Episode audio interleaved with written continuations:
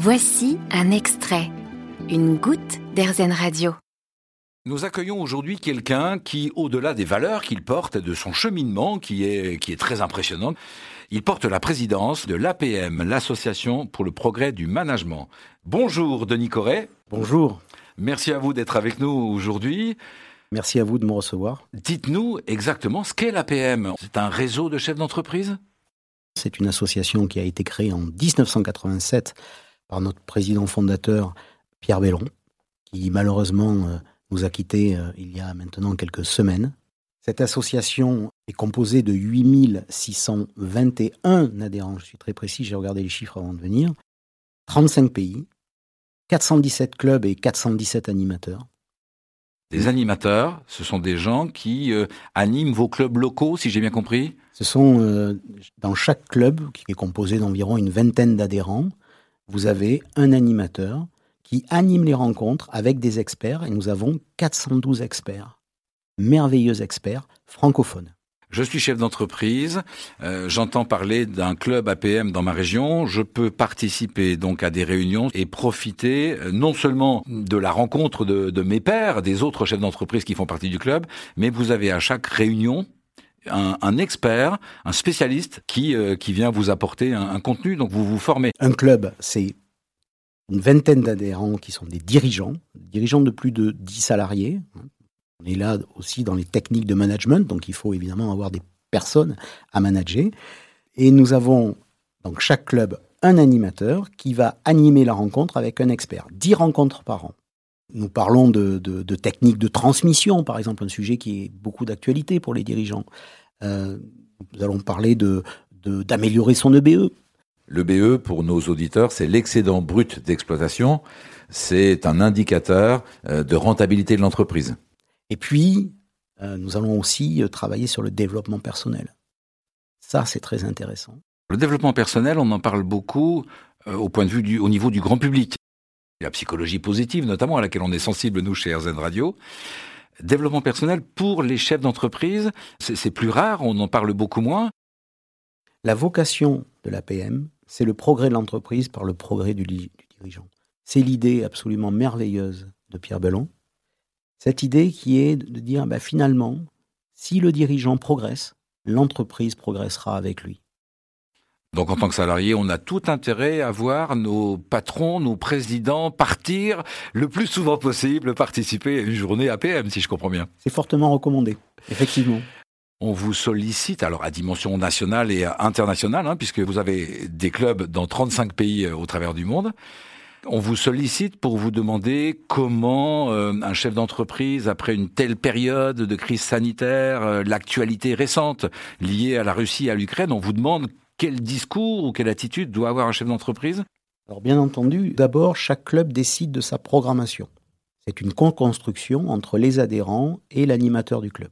Ça, c'est le premier échelon, c'est la rencontre club, dix fois par an, c'est une journée, en règle générale, d'un travail euh, qui est fait sur un sujet qui a été choisi et retenu. Mais ça peut être, par exemple, effectivement, un sujet de géopolitique. Il faut savoir que lorsque vous regardez aujourd'hui les actualités, et Dieu sait hein, si euh, nous sommes en alerte info, euh, breaking news, etc., il y a euh, dans les éditions spéciales des intervenants. Et bien parmi ces intervenants, vous avez 4, 5, 6 intervenants experts de l'APM qui sont des spécialistes de la géopolitique, de spécialistes des armées, par exemple.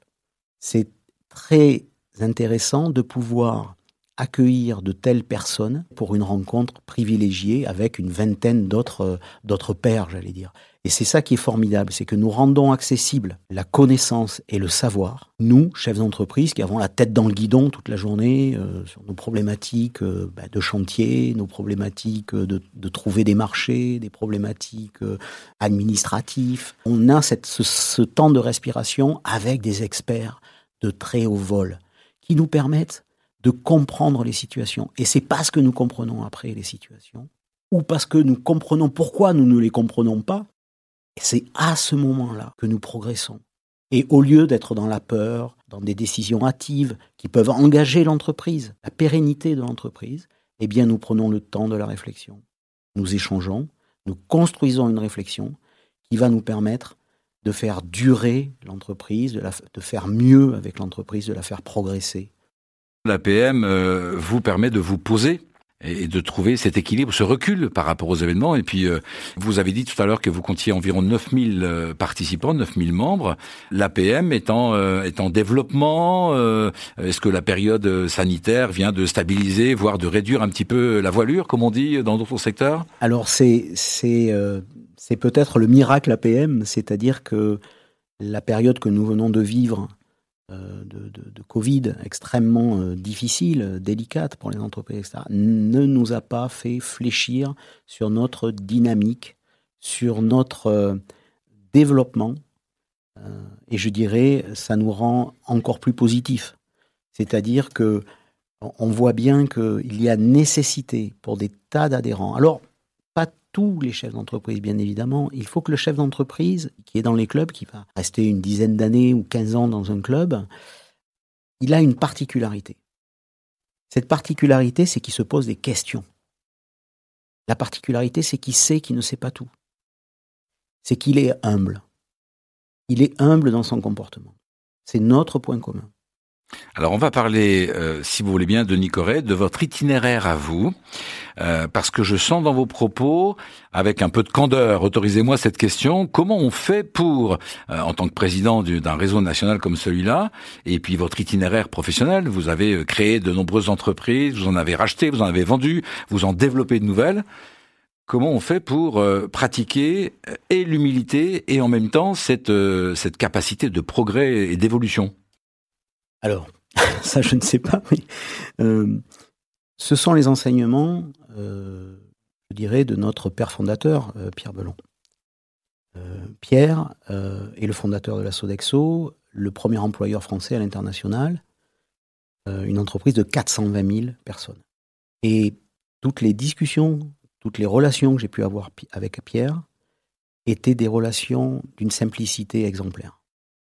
Ça m'a fait progresser je dois reconnaître que cette valeur d'humilité dans le comportement et également cette ambition pour l'organisation, ambition pour l'organisation, pour sa famille, ambition pour son entreprise, ambition pour notre association.